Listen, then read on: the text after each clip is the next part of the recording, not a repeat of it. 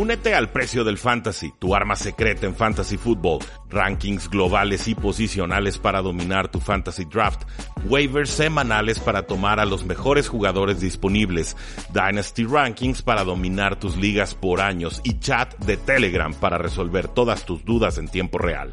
Visita stam.store diagonal precio NFL o da clic al link en este episodio para suscribirte.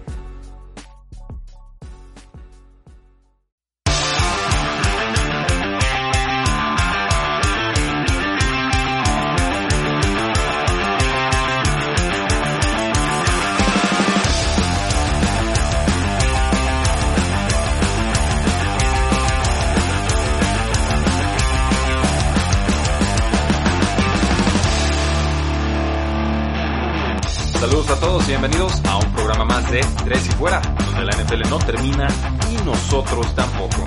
Mi nombre es Rudy Jacinto, ya lo saben, me encuentran en Twitter como arroba paradoja NFL y el día de ayer no subí episodio porque no encontré un buen lugar y momento para hacerlo. Seguíamos de viaje, pero ya el día de ayer de, de medianoche, casi madrugada eh, del día de hoy, pues ya regresamos a la ciudad de Guadalajara, a su casa, para platicar sobre lo que está sucediendo en la NFL y para continuar con nuestra semana de conciencia social.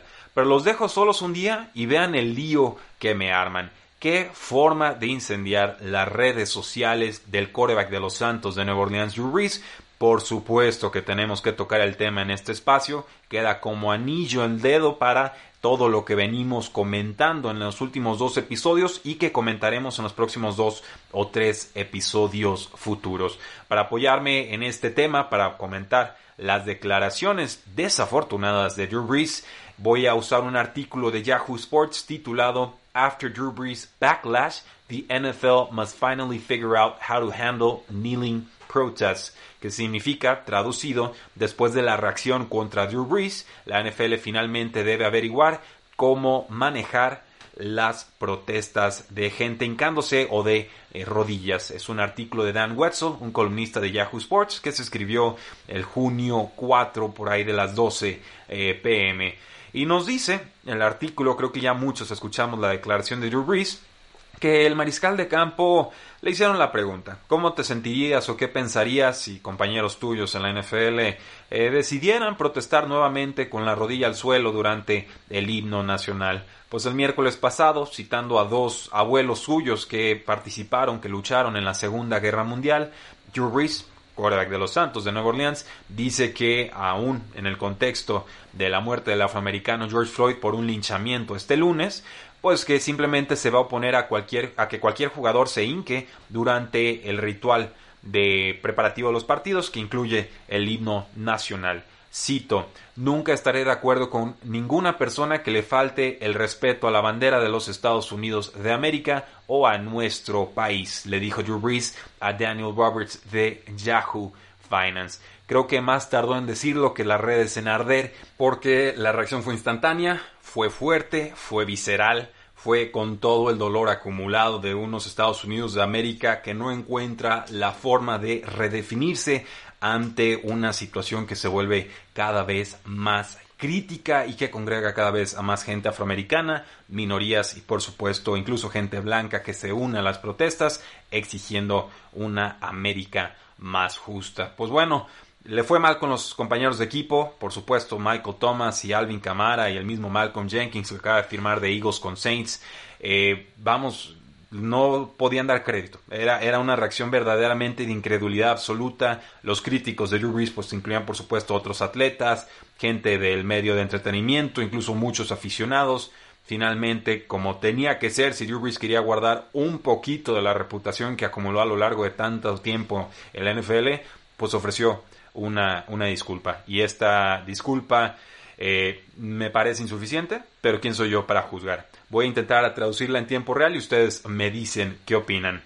En un intento de hablar sobre respeto, unidad y solidaridad centrado alrededor de la bandera americana y el himno nacional, hice comentarios que eran eh, poco sensibles y que completamente fallaron la marca o, o apuntaron mal a los temas que estamos enfrentando en estos momentos como país, escribió Drew Brees en una declaración en redes sociales.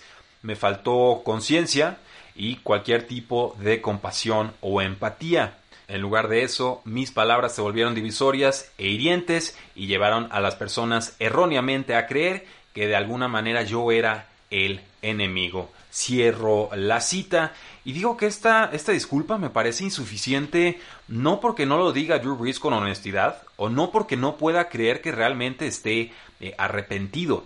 Me parecen insuficientes porque mi pregunta entonces sería ¿por qué te estás disculpando, Drew? ¿Te estás disculpando porque realmente lo que dijiste causó daño? ¿O te estás disculpando porque viste la reacción y entonces quieres controlar daños. Eh, no voy a poder evaluar las intenciones de Drew eh, con este tema. Lo que sí tengo muy claro es que le hicieron una pregunta abierta, una pregunta que no era capciosa, una pregunta que no era tramposa por parte de Yahoo, de Yahoo Finance, y Drew eligió llevar su respuesta en el sentido de la bandera y del himno nacional, y un tema patriotero y apelando a por supuesto, a familiares del ejército, como si fuera la única familia en los Estados Unidos que ha mandado a gente a la guerra, y, con eso se escuda para decir, esa no es la forma de protestar. Y esto lo vimos mucho en el 2016. Desgraciadamente a muchas personas no les entró en la cabeza que era una forma perfectamente legítima el hincar rodilla durante el himno nacional, porque en el ejército hincar rodilla es una de las máximas formas de expresar respeto. En las iglesias, hincar rodilla es una de las máximas formas de hincar respeto, tan así que a veces se hincan las dos.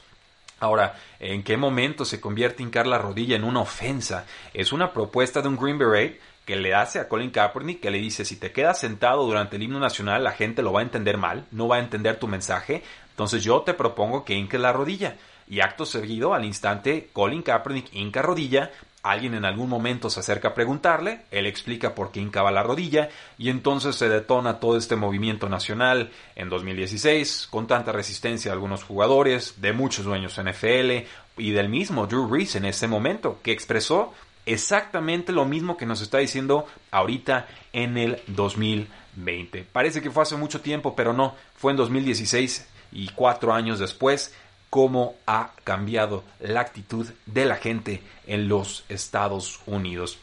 No sabía la NFL cómo reaccionar al tema de Colin Kaepernick. Incluso Donald Trump se metía y decía que eran unos cobardes o no sé qué tanto eh, mencionaba sobre la gente que protestaba de esta manera, como si fuéramos eh, capaces de evaluar qué clase de protestas o qué formas de protestar son las correctas eh, o no. Y, bueno, aquí lo que, lo que veo realmente es un cambio de sentimiento muy fuerte en, los Estados Unidos, porque, insisto, Drew Brees dijo exactamente lo mismo en el 2016 y nadie se enteró o a nadie le importó. Drew Brees, en un momento muy sensible para la nación, elige hablar de telas, elige hablar de notas, elige hablar de música, elige pegarle al tema patriotero con total, total insensibilidad, eh, a mi parecer. Y, la, disculpa que ofrece es, eh, perdón, los ofendí, no, perdón, lo que creí estaba mal. Y por eso me parece una disculpa a medias y, está bien en el sentido de que Drew Brees tiene derecho a pensar lo que quiera y nosotros como aficionados o analistas tenemos el derecho a responder, reaccionar y evaluar y juzgar como así lo decidamos. Quizás no con todo el vitriol del mundo, no con esta eh, horda ¿no? de, internet que siempre está al, acecho de la próxima carnada, ¿no? de la próxima víctima que podamos despedazar eh, todos juntos con nuestros dientes digitales, ¿no? pero eh, definitivamente creo que aquí Drew Brees se enfrentó a una reacción tan histriónica, tan visceral, tan absoluta, tan contundente, dentro y fuera de su equipo, que no había forma en la que no ofreciera alguna clase de disculpa. Lo que fuera simplemente para atenuar y para más o menos, si hablamos de los emparrillados, tratar de garantizar que Drew Brees salga vivo de la semana 3 y 4 y 5 y 6 y 7, ¿eh? Porque si ustedes creen que los jugadores de la NFL, sobre todo afroamericanos, no tomaron nota de lo que dijo Drew Brees esta semana, ustedes no conocen a los jugadores de la NFL. Varios estuvieron compartiendo en redes sociales el calendario o la fecha en la que se estarían enfrentando a los Santos de Nueva Orleans en señal de amenaza. No etiquetaban a Drew Brees, pero no hacía falta que lo hicieran. Michael Thomas puso una carita de emoji vomitando, eh, con una, por supuesto, una respuesta muy directa a lo que estaba haciendo Drew Brees. Ryan Clark nos dice, siempre supe que Brees era así. siempre que venían a atacarme a mí decían que no podía volver a mi casa porque no creía que Brees era Jesús, pues bueno, síganle, síganle aplaudiendo, ¿no? Eh, no sé exactamente a qué historia se refiere a Ryan Clark, pero obviamente le tiene varias guardadas a Drew Brees. Emmanuel Sanders nos dice, tengo que, agitar la cara, shaking my head, eh, ignorante. O sea, el nuevo fichaje, flamante estrella en ofensiva de los Santos de Nueva Orleans, Emmanuel Sanders, un veteranazo contrastado que ha jugado con Peyton Manning y otros quarterbacks de alto calibre. Antes de jugar su primer snap con los Santos de Nueva Orleans, ya llamó a Drew Brees un ignorante. Y por supuesto, 1300 retweets y 6400 likes hace un día, entonces ahorita debe estar mucho más fuerte. Jerome Matthew, una persona que dice, tú representas a Nuevo Orleans, a la Luisiana de Nuevo Orleans, nunca lo olvides. Y sí, Nuevo Orleans está en una zona profundamente afroamericana y Drew Brees era un símbolo cultural ahí. Eh, vimos cánticos en los que lo estaban pues insultando muy fuerte, ¿no? No voy a decir exactamente el insulto, pero eh, F. Drew Brees, ya se podrán imaginar cómo completar eh, esa oración. Nos dice Devin y Jason McCourty por Twitter que tienen una cuenta compartida, eh, los gemelos defensivos. Esto es una desgracia. Hablar sobre tus eh, antepasados, sobre tus abuelos, como si no hubiera afroamericanos que lucharon junto a ellos. Eh, esos hombres regresaron a un país que los odiaba. Nunca evites el tema, que es por supuesto de división racial, y trates de hacer que esto sea sobre la bandera o sobre el ejército. Lucha como tus abuelos por lo que crees es correcto. Así le respondieron Devin y Jason McCurdy a Drew Brees. Por ahí vemos a Damon Harrison Sr., el liniero defensivo, Snacks Harrison. ¿Cómo puedes estar en vestidores, hablando con jugadores, conociendo su razonamiento y ser lo suficientemente tonto para creer que se trata sobre la bandera? ¿Cómo, lo haces? Deberías saber más o mejor que eso. Simplemente no le importa. No puedo creerlo que, que, que esto sea con, que esté sucediendo con Drew Brees. Y quizás una de las respuestas más fuertes fue la de Doug Baldwin, el ex receptor de los Seattle Seahawks ya retirado, y etiqueta a Drew Brees y le dice, la razón por la cual mis hijos viven en un mundo que no empatiza con ellos, con su dolor, es porque gente como tú cría a hijos que perpetúan este ciclo. Drew, tú eres el problema. Y sí, me parece que en esta instancia, desgraciadamente, Drew Brees calculó mal eh, pensó algo que por supuesto tiene el derecho a pensar, pero en el momento en que lo pronunciamos nos hacemos responsables de todas las consecuencias sobre verbalizarlo. Y no me vengan con que es un tema de que tiene el derecho a decirlo la, primera enmienda de los Estados Unidos, etcétera. Eh, no hablen de la primera enmienda si no la entienden. La primera enmienda defiende la libertad de expresión no defiende la inmunidad de expresión ni dice que todas las ideas son intocables. Dice que podemos decir lo que queramos. Ni siquiera dice que tenemos derecho a una plataforma importante en la cual proyectar nuestras ideas. Simplemente significa que puedes decir lo que quieras. No que estás exento de las consecuencias, muchas o pocas que pueda haber, de lo que digas y de lo que provoques. Entonces, no nos confundamos con la primera enmienda, ni hablemos ni apelemos a ella si ni siquiera la hemos leído en nuestras vidas y si ni siquiera la entendemos. Creo que eso es un punto eh, muy claro porque vi esa, esa defensa en redes sociales y, me parece bastante claro que es de gente eh, o que vive en los Estados Unidos y no se entera o de gente que vive en Latinoamérica probablemente y que no está tan familiarizado con los detalles de la primera enmienda. Es una libertad de expresión, no una inmunidad de expresión. Pues del 2016 al 2020, damas y caballeros, ha habido muchos cambios. Ha habido muchos cambios sociales, ha habido muchos cambios en la NFL. Por supuesto, ha sido durante la presidencia de Donald Trump que ha exacerbado todos los problemas que ya habían en los Estados Unidos. Trump no los creó, simplemente los reveló con su actitud eh, radical y desinteresada de la sociedad. Y, y me parece que si hay un cambio de respuesta y obligan a que retroceda de esta manera una de las figuras más importantes en toda la NFL por expresar algo como no me parece correcto que la gente proteste durante el himno nacional, pues creo que vamos avanzando. Eh, sinceramente, creo que en cuatro años la nación americana y específicamente los Estados Unidos ha crecido mucho. Porque ahora vemos respuestas, por ejemplo, de Joe Burrow, que se solidariza por completo. Y eso, por supuesto, es un mariscal de campo blanco, pero es la primera ronda del draft ni modo que lo vayan a vetar de la NFL como hicieron con Colin Kaepernick. Y, me parece que la figura de Colin Kaepernick tardó, pero finalmente eh, le gana a la NFL. Me parece que la figura de Colin Kaepernick, después de todo lo que está sucediendo en estos momentos, trasciende a la NFL. deja la NFL en ridículo, los, los deja en chiquito, eh, nos queda ya todos claro por qué no fue contratado, debería de quedarnos claro, no fue por falta de talento, fue por exceso de opinión y preocupación social. Colin Kaepernick hincó la rodilla para recordarnos que los afroamericanos también son personas y que deben de ser protegidas de la brutalidad policíaca que se vivía entonces y que se sigue viviendo en estos momentos.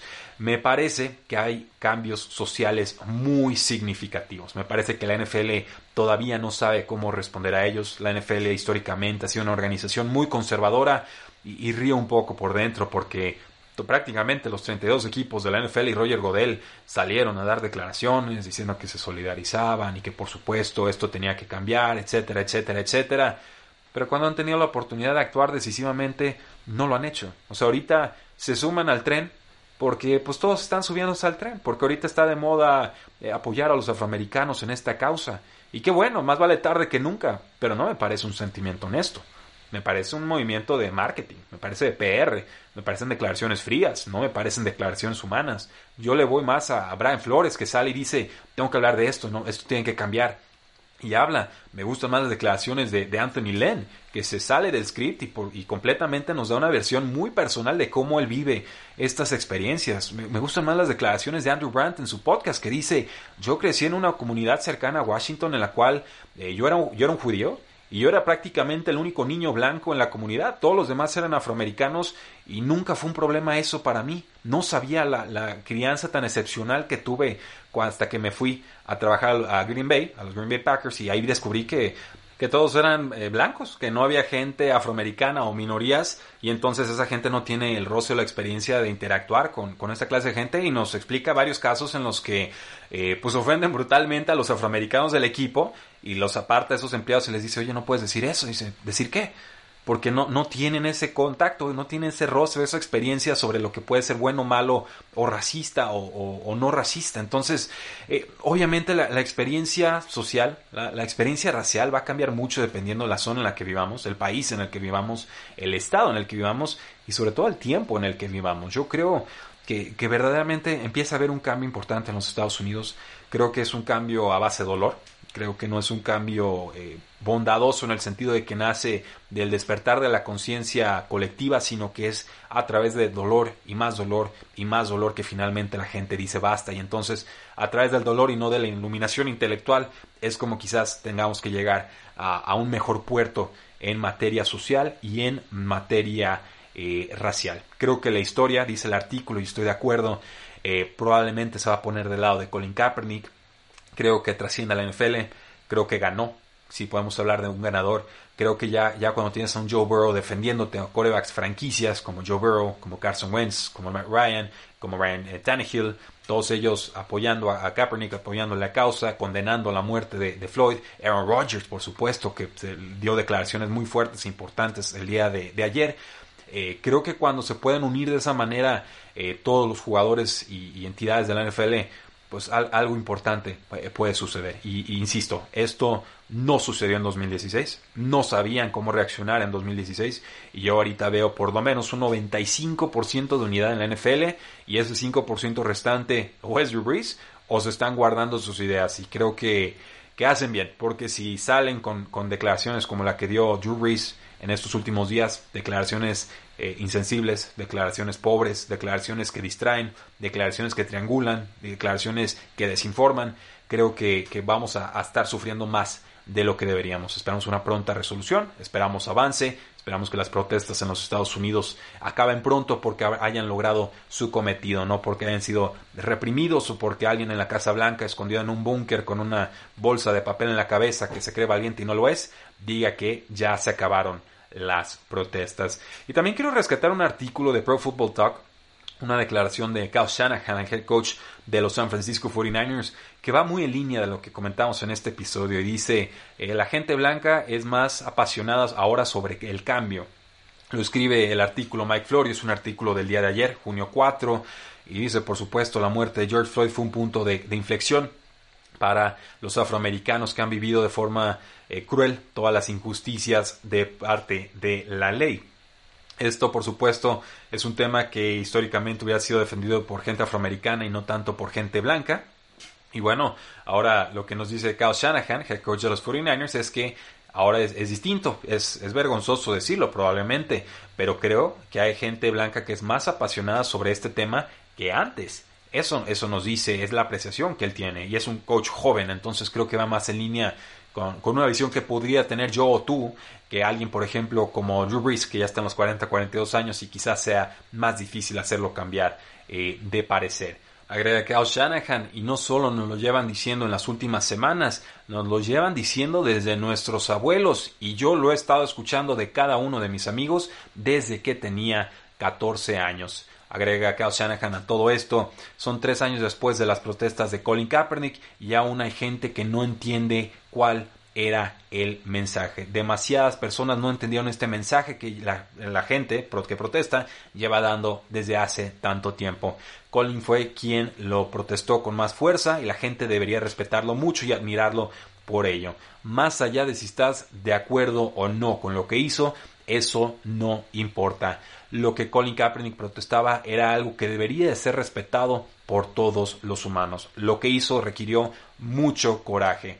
Es algo que está mil por ciento mal y que él trataba de arreglar y que trataba que todos viéramos. Y dice además, es difícil llevar esta luz a todo el país porque había gente que no quería escuchar todo el mensaje o que lo diluyó con un montón de cosas eh, adicionales. Dice la nota, estoy de acuerdo, no se diluyó el mensaje, hubo gente que trató de secuestrar el mensaje y canalizarlo a un eh, eh, mensaje antimilitar y antipatriota y antibandera, cuando sabemos que Colin Kaepernick jamás iba por esa línea. Pero si no puedes vencerlos, pues confunde. Si no puedes convencer, pues confunde. Y me da gusto ver años después que los que intentaron confundir hoy van de reversa y tienen que disculparse o tienen que esconderse en un búnker. Entonces, esos son mis comentarios al respecto, damas y caballeros. Creo que para bien o para mal, las declaraciones de Drew Brees, desafortunadas, por supuesto, eh, tienen que tomarse en el contexto en el que se viven y creo que nos permiten abrir un diálogo sobre lo que realmente significa ser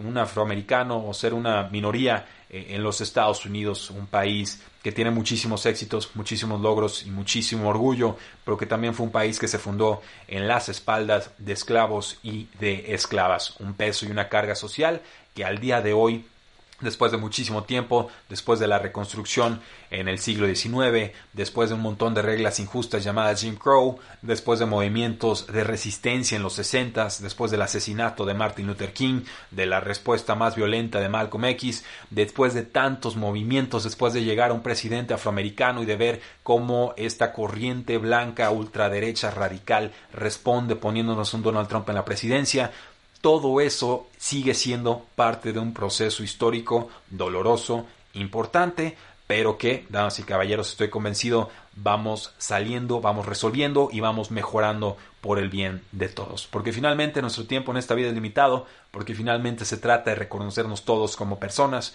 porque finalmente declaraciones buenas o declaraciones malas pueden invitarnos a la reflexión, a la solidaridad, a la empatía y por supuesto a cambiar de parecer si alguna de nuestras ideas provoca daño a los demás o tiene consecuencias nocivas e injustas para los demás. Yo espero que la reflexión de Drew sea sincera, tengo mis dudas, pero no me compete a mí juzgar, sino evaluar las consecuencias sociales y por supuesto deportivas de lo que dijo por el momento en el que lo dijo.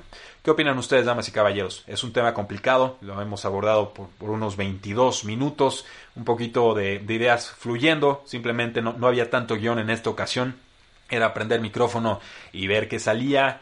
Y pues digo, tendrán que disculpar, sí, me encanta la NFL, no hay mucho que hablar en estos momentos a nivel deportivo, no hay juegos, hay pocas noticias, eh, habíamos dicho que esta iba a ser la semana de conciencia social y, mi formación es, como, como alumno, es, es, profundamente humanitaria, o sea, yo estudié en, escuela liberal, estudié relaciones internacionales, está en modelo Naciones Unidas, en un contexto eh, multicultural, con gente de todos los países y de muchas eh, nacionalidades, eh, estudié Relaciones Internacionales, luego maestría en Finanzas, entonces me preocupo por sociedad y diplomacia y sistemas y el flujo de dinero y, tratar de realmente entender qué es lo que hace que el mundo se mueva, ¿no? Y ver cuáles son esos puntos de dolor y tratar de, de solidarizarme quizás un poco con la gente que no tiene tanta voz y que quizás sea la que más debería tenerla porque es la que más sufre las injusticias de nuestra actualidad. ¿Qué opinan ustedes, damas y caballeros? ¿Qué opinan sobre lo de Drew Brees? ¿Qué opinan sobre la respuesta de Twitter? ¿Fue exagerado o no? ¿Qué opinan sobre las declaraciones de Kyle Shanahan de que estamos avanzando? Y sobre todo, eh, ¿cómo creen que esto pueda repercutir en la temporada NFL 2020? Porque al final del día pues, somos un podcast deportivo. Creo que aquí se casa perfectamente el tema social con el tema eh, deportivo y soy de la idea de que los deportes unen y que de que los deportes deben de unir y que mal encausados son la fuerza más destructiva del mundo. Eso lo tengo clarísimo. Tenemos muchísimos ejemplos al respecto, desde hooligans hasta países que usan programas de dopaje para presumir eh, medalleros injustos en Olimpiadas y, un montón de, de escándalos más. O sea, el deporte tiene todas estas facetas humanas de los claros oscuros, porque son los humanos los que lo, disfrutan, son los humanos los que lo viven, son los humanos los que participan en los deportes, y cualquier institución no es más que una agregación de personas. O sea, en su sentido más puro, las organizaciones son un grupo de personas y cada persona puede cambiar de parecer y cada persona es un mundo y la suma de todas las visiones que tengamos por supuesto que tienen una repercusión importante eh, en el mundo. Lo que creemos afecta, lo que creemos impacta, lo que toleramos afecta, lo que no toleramos también impacta en los demás. Por eso hay que tener mucho cuidado con comprar ideas nocivas, hay que tener mucho cuidado con no hacerle caso a la realidad, por querer que eh, nuestra ideología sea más real que la realidad.